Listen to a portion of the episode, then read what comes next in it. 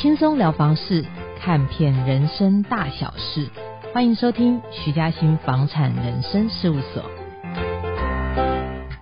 嗨，各位大家好，欢迎来到徐嘉欣房产人生事务所，我是甜心所长。上一回啊，我们请了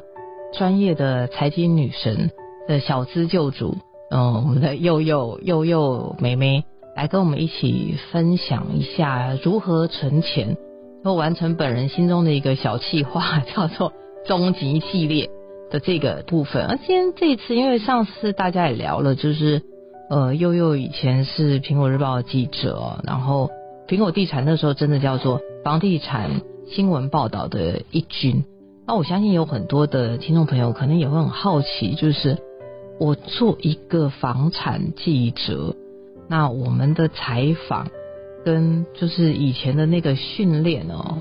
到底是什么样子？然后预售什么玩意儿怎么样看？然后如何以以前怎么样被老板骂的一类的，好不好？我们今天还是这样，请悠悠来跟我们大家聊一聊我在苹果那段地产的时光。我们欢迎悠悠，欢迎甜心，大家好。嗯，我们是上次聊到，就是我跟悠悠认识的原因，是因为呃，你那时候在苹果地产，然后就是你是一个认真上进。个性很平和的小朋友，对，然后我们就就有一些呃互动，那一直到一直到今天。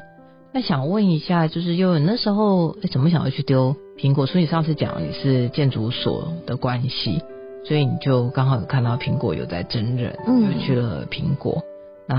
那我们在这里面的有一些哪一些学习？因为听众朋友可能有些人对于这事情没印象。那因为当初苹果地产他们有几个很大的版面，也是都是我们业界非常注意的。一个是就是预售屋的部分，他们以前每个礼拜六来填地产王，对，这地产王超恐怖的，他就会把整个都会分北中南，然后每个区域里面的个案他都会拿出来做讨论跟分享。然后他呃除了这个事情之外，他会有一些基本的地产的知识来跟读者们来去做解析。所以我想问一下，就是在这么魔鬼般的锻炼之中。就是你是怎么样开始，而没有就是很快的，还至少做满一年 才离开。那这段时间到底你发生什么事，受过哪些训练呢？其实我印象很深呢，因为其实你念大传系，你会有新闻采访写作一些实习嘛。但是你进去之后，你会发现，嗯，真的是两回事。这真的，这是真的，就是你学的东西，你进去之后一片空白呢。然后。我记得我第一天采访的时候要打电话，他真的就是丢一个电话簿给你，呃，Excel 的电话簿或者是名片本，他就说，那你今天要访什么题目？那你就是看里面有谁，你就打去访。那其实因为日报作业时间非常赶嘛，我们下午我记得一两点报完题目之后，小主管就会回复你说，好，我们今天就做这一题目，对，对，那你就是接下来可能两三点就要开始准备你的题目，然后采访要写稿，你大概。我记得傍晚五六点还是七点之类的要截稿。那苹果日报其实大家知道，就是它就是先有图后有文，嗯、所以它其实很重要的是你先要有图，然后可能或是表格，然后最后才是写文字。所以我们一开始都要先出图表给长官，然后再丢文字这样子。那我记得那时候我第一天要采访的时候，我印象中我是打给。张金二老师吧，哎，对，哦，这是我们，哎，你这个打你第一通电话就是一个很不错的兆头，就是让你打了一个大腕，对，但是我觉得我超紧张的，因为第一通身为记者的电话，就支支吾吾说，嗯嗯，老师你好，我是那个苹果日报的记者。我现在讲这个觉得很就是没什么，可是我其实当时第一通电话我真的很害怕。哎、欸，你要说他当初才二二十出头岁，对，刚毕业而已，对，打给一个可以当他爸还有孙的人，当爷爷那种。对对，但现在采访当然不会这样，可是那时候真的很紧张，就是他真的就是给你一个电话簿。那后续呢，就是慢慢习惯这样作业流程，大概到第三天、第四天，你就知道说，反正那些受访者大概也。知道记者要干嘛，所以其实你打去，他其实也不会认你是谁，他只听到苹果日报四个字。所以悠悠在大报里面是一个好事了，就是你不用花很多时间去沟通你是谁。嗯，因为其实大家一定很好奇，就是媒体的生活状况，因为大家可能想说，记者好像看起来就是去记者会吃吃喝喝啊，干嘛的。可是这时候其实就会衍生所谓的丐帮。哎、欸，对，大家可以解释一下什么是丐帮吗？是，不好意思说，就是它可能不是传统媒体，因为现在有很多新兴媒体，你会看到他们的衣着也蛮奇怪的，然后手上大包小包，然后就去各家的记者会拎东西吃东西。我还有看过带女朋友来。好夸张哦！是，后来我们公关有一些应对的方法，嗯、可是因为这种人通常都非常的凶，嗯，而且他就是他自己也知道他自己不是媒体，他就是要来蹭个吃喝拿个东西，然后就要走的人，所以他也不知道，他知道你知道，就是独眼龙也知道，对对对对对，反正就是他的态度就会比较恶劣，然后他有时候就会知道说你老板在，所以他为了要拿到东西，他就会。就是做出一些失控的事情，让你没办法去控制它，所以就要就范。我好想要知道你们有什么应对方法，就私聊好了，私聊。可是可以聊啦，就是我们会说，我们是用，就是我们已经有名单了，你如果不在名单上，我们就不好意思没办法邀请。嗯，对，了解了解。嗯，所以你在大爆这样的开始之后，呃，你就有一些训练嘛，因为你当年的老师，他的师傅是很厉害的主管。嗯，因为这师傅以前自己也有当过中介，对对。但是其实说实在，我觉得媒体日报的学习啦，它不会有什么很系统性的，真的就是一开始给你一本电话簿之后，他可能就会，因为不可能一个人跑所有地产线，因为其实地产的范围非常的广泛，对，所以那时候我们就会分线。那他可能就会说，哎，原本我是跑中介相关的新闻。嗯然后还有什么公部门啊，然后商众啊这一类，就会帮你分好。但是每过一段时间，可能我忘记有点多久，但是我记得我那时候虽然只待了一年左右，可是我中间是有换过线的。嗯，就是他会让你换线跑跑看。就是我觉得他最终应该会希希望说啊，你四个线都轮过。就是我们那时候拆成四个四个线别，所以他应该是希望你四个线都轮过，所以你这样就会对房地产有一个比较完整的认识，这样子。因为他很难有一个系统性的学习，是因为他没有办法坐下来教你说哦，房地产应该要怎么样怎么样，对，所以他其实真的就是透过你每天去跑新闻，然后去学习这个房地产相关的知识。那你不懂，你就是打电话问你的受访者。对，所以这一题为什么会跟大家讨论，就是说其实我们不是每个人都记者，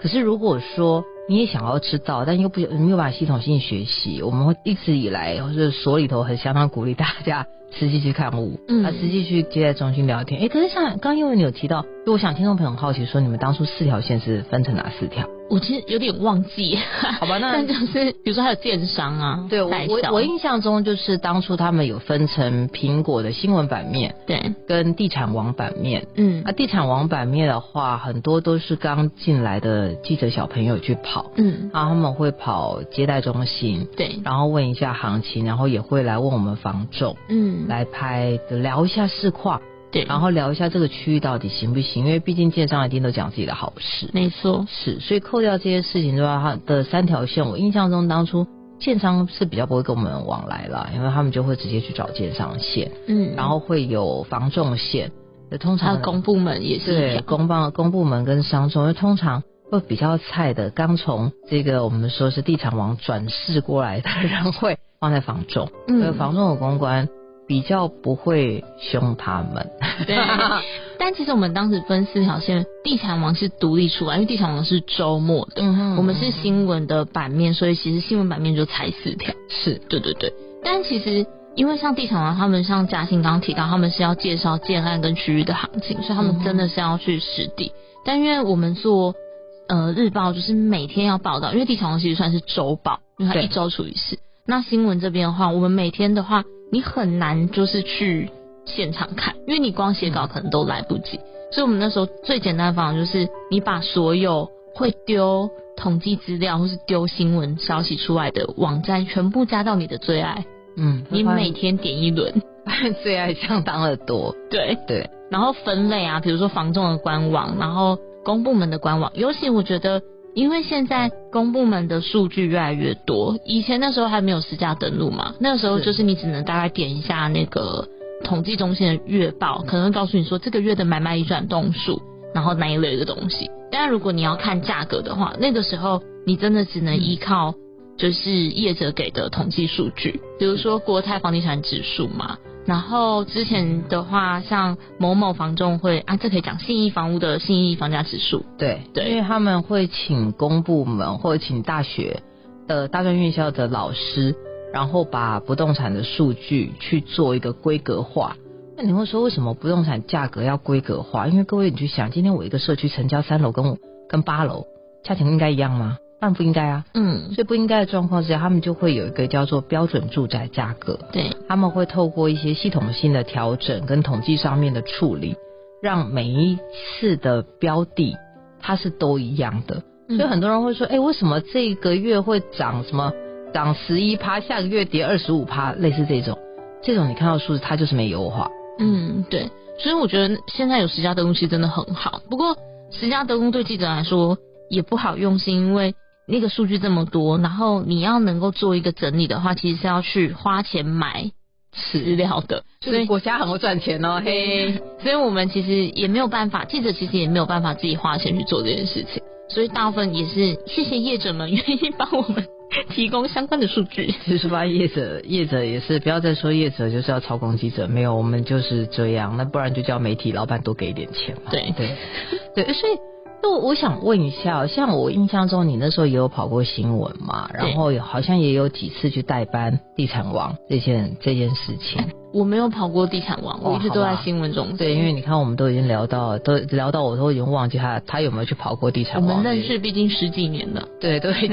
记忆都模糊了。那我想问一下，因为新闻我们以前在聊所谓的。叫做平衡报道，嗯，哦，那我我们也必须要说，苹果有很多的业配，对。那当初你老板怎么要求？其实，在新闻中心不会遇到业配，嗯，可是我印象很深，是我们写稿的时候，因为我觉得大部分的民众喜欢看多，不喜欢看空，嗯、所以，比如说你给的呃里面的内文，假设今天是呃什么民众有。四十趴看空好了，比上季更高。你如果下这种相关的标题或是内文的话，长官会纠正你说，你应该我例子不好，应该要讲说，假设今天有六十趴民众看空，是多数人嘛，所以你下标你会往六十趴六成民众看空这个方向去走。但是长官会告诉你说，你应该要下民众有四成看多。嗯嗯，因为民众大部分的心态都是看多不看空，他会觉得看空好像就是比较负面的。概念，所以他们不喜欢这种标题。那会不会有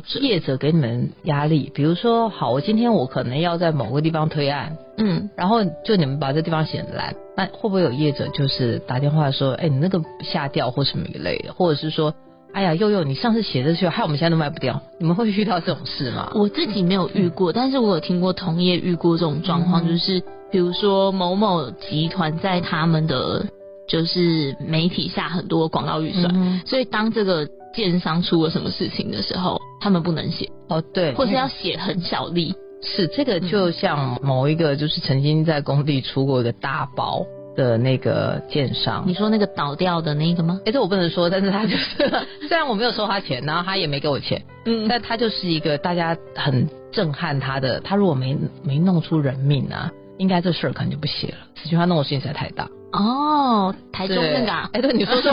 不是我说的，对，所以所以就会发现说，哎、欸，有时候会有这样的，那是如果我像一般的消费者哦，那么今天我们请悠悠来，就是站在你记者的立场上面，一般的消费者，我怎么去判断这事情是假多还是假空？我要怎么样去找出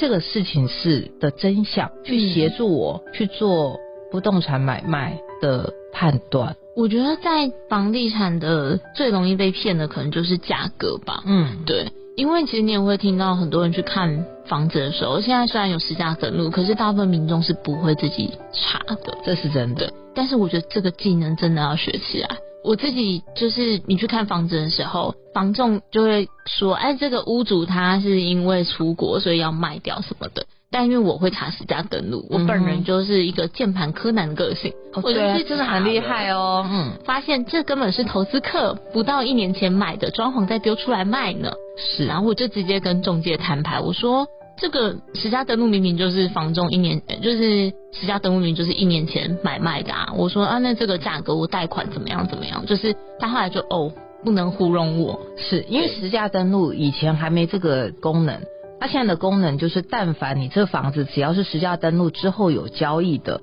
实价登录上面，你都可以查出来，它是曾经经过几手交易，然后多少钱。嗯，所以我觉得在就是刚刚回到嘉兴的那个问题，就是你要怎么不被骗？你真的要把自己的技能学起来。当然，你一开始你可以多问几个中介之外，最好有一个是你长期往来，而且你信任他的，像嘉兴这种。哎，对，大家需要打电话给我。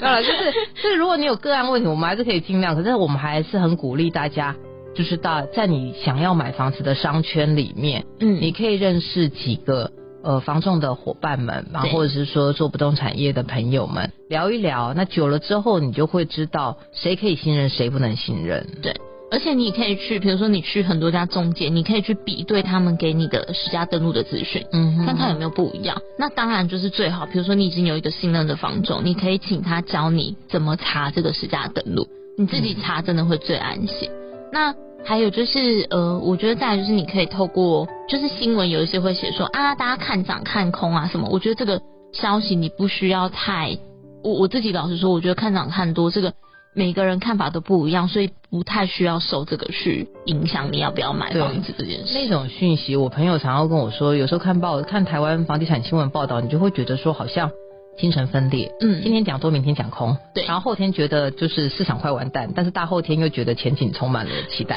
没错，是，所以其实今天悠悠也教了我们，就是你从价格，嗯，哦，从成交量的一些客观的数值上面。看到到底怎么样来判断这个讯息是真的与否，嗯、然后来决定你应该要怎么样去呃去议价去议价、嗯、哦去买卖你的不动产。嗯，那我想问一下你，因为你从日报嘛，那你后来就走到杂志媒体。对。那我你其实杂志媒体也是还有在写房地产。对。你觉得这两个作业模式有什么不一样啊？我觉得这会很牵涉到媒体的属性。嗯，我自己现在其实是月刊嘛，我一个月其实就这么一篇。嗯哼，啊，我自己觉得落差很大，是跟业者的关系会真的就是熟的就剩那几个。对，因为你比较不一定常常打电话给，对，我不用常常打电话给人家了。对，对，但是回来问，就是内容本身，我觉得日报的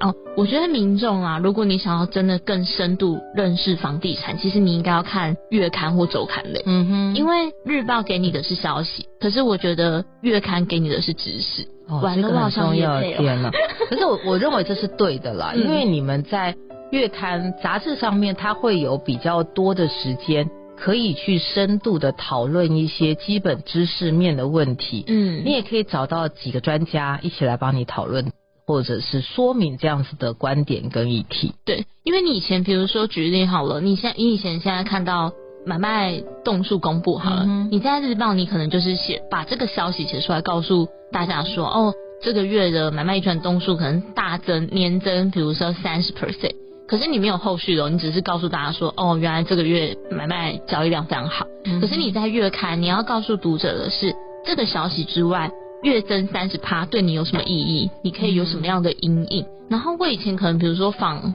呃房屋税、地价税相关的新闻好了，嗯，你其实真的是一知半解。对方你打给受访者，他说什么，你就是连那个名词你可能都不一定写的对，你就是照抄他讲的东西写完，然后说谁谁谁表示这个东西怎么样怎么样就出去了。嗯可是你在月刊，你真的是要去深度了解，说这个东西到底是怎么算的？那这个东西对民众有什么影响，你才写得出来。所以，如果你要对房地产真的有进一步的知识，我真的很建议新闻，当然你要看，因为你才有知道说现在讯息到底发生什么事。可是，如果你要有知识的话，你要搭配看一些月刊的东西，你会更有整个完整性。你会知道说，哦，原来房屋税的演变是这样，或是怎么算。好，那如果说，因为像现在有很多的网络媒体，嗯，哦，那这种新媒体的东西，你怎么看待？我今天如果说网络新媒体的讯息速度其实比这报纸更快了，对，那你在做媒体试读上面，或者说我今天消费者上面，呃，我要从网络、从日报、从杂志上面这三个不同媒体的架构上面，我怎么去建立我自己属于我自己的房产知识库或我的房产世界观呢？我觉得哇，这问题好难呐、啊。没关系，你可以简单回答，因为那个就是本所也不太讲求太深度的东西。好，我自己觉得，因为这三个东西你在看的时间点可能会不太一样。嗯哼，比如说日报可能是你一早起来嗯看看，然后网络消息比较算是你通勤时间看看的东西吧。嗯哼，对。但真的要有系统化，我还是会最推月刊啦。然后我觉得。网络的讯息哦，很多真的是真真假假。对，其实我要小心。我我这边倒提供一个有意思的就是我们自己做公关的观察，可以给大家一个参考啦。嗯、就是你看网络新闻，先看看，你看看杂志跟报纸会不会跟？嗯，如果这东西它就是一个胡乱到极致的话，报纸不会跟啊。而且我觉得网络媒体有一个很大的状况是标题会下得非常耸动。是，可是有些人真的是。你只看了标题，你就断定说，哦，这东西很可怕或什么。但是你点进去内文，你会发现，嗯，这个不就是原来是日报上某一篇新闻。所以其实我觉得看网络这件事情，你真的就是当做娱乐在看，不要太认真。对，所以如果说我这边也其实，呃，我们自己在看媒体的时候，也大概会看了，就是如果有一些。呃，就是讯息，其实我们会真的把它 pass away，嗯，然后站在我们的立场上面，我我自己会过滤掉一些讯息，比如说、嗯、呃没有实价的资料，对，或者是说其他同业不跟的东西，嗯，或就是媒体同业不跟的东西，亦或者是说我们认为数据偏离太大，嗯。的东西，嗯、比如说像某一个地区的某一个，虽然它是。看起来好像是工会还是什么一类的，他在曾经有一段时间不知道为什么经常会发布一些那么，这这个月涨三成，下个月跌两成 这样子。哎、欸，我们一直在骂人业，这样讯息我个人认为小心一点。嗯，因为很明显是我们前面刚刚提到，就是他在市场调查的时候，他可能他就没有做好规格化这件事，嗯、所以在判断上面来说，消费者就会比较容易，因为这些东西他会错失一些很好的溢价。亦或者是说，他会错失一些很重要的趋势。嗯嗯。而且刚刚嘉欣讲，我想要补充两点，嗯、就是你要怎么判断这讯息真伪的话，我觉得还可以，就是、嗯、因为我觉得比较好的媒体，其实在写新闻的时候，他会写说根据，比如说统计处，或是根据某某，它会有个资料来源。嗯哼。最好方法是你找到那个原始资料。是对。那第二个是，比如说大家想要看价量的这种新闻稿子的话，因为其实各家。业者其实都会发相关的新闻给记者，嗯、那记者可能就会参考，那你就可以去看说，哎、欸，假设今天有三个房仲都发类似的数据，你就可以去比对一下，说，哎、欸，那个趋势性是不是一样的？对对，绝对不可能是两家是大涨，另外一家是跌，那你就知道谁有问题。是因为有些产业它可能它的说，它有一些业者他就是也不能两空，所以他就不管怎么样，他就想把它挤出一些多。对，他有一些业者，因为他要方便他的就是下面的伙伴们可以议价，所以他就向来是讲空不讲多。嗯，所以这个我们会认为可以当做是消费者议价看新闻，哎，确确定自己该怎么做的一个重要参考。哎，今天谢谢悠悠来这边跟我们分享一下这么重要，从站在记者的这个维度来跟大家分享一下。就是我们怎么样去看新闻，然后消费者怎么样去做判断。谢谢悠悠，谢谢嘉欣，徐嘉欣房产人生事务所陪你解锁人生与房产，我们下次见喽，拜拜，拜拜。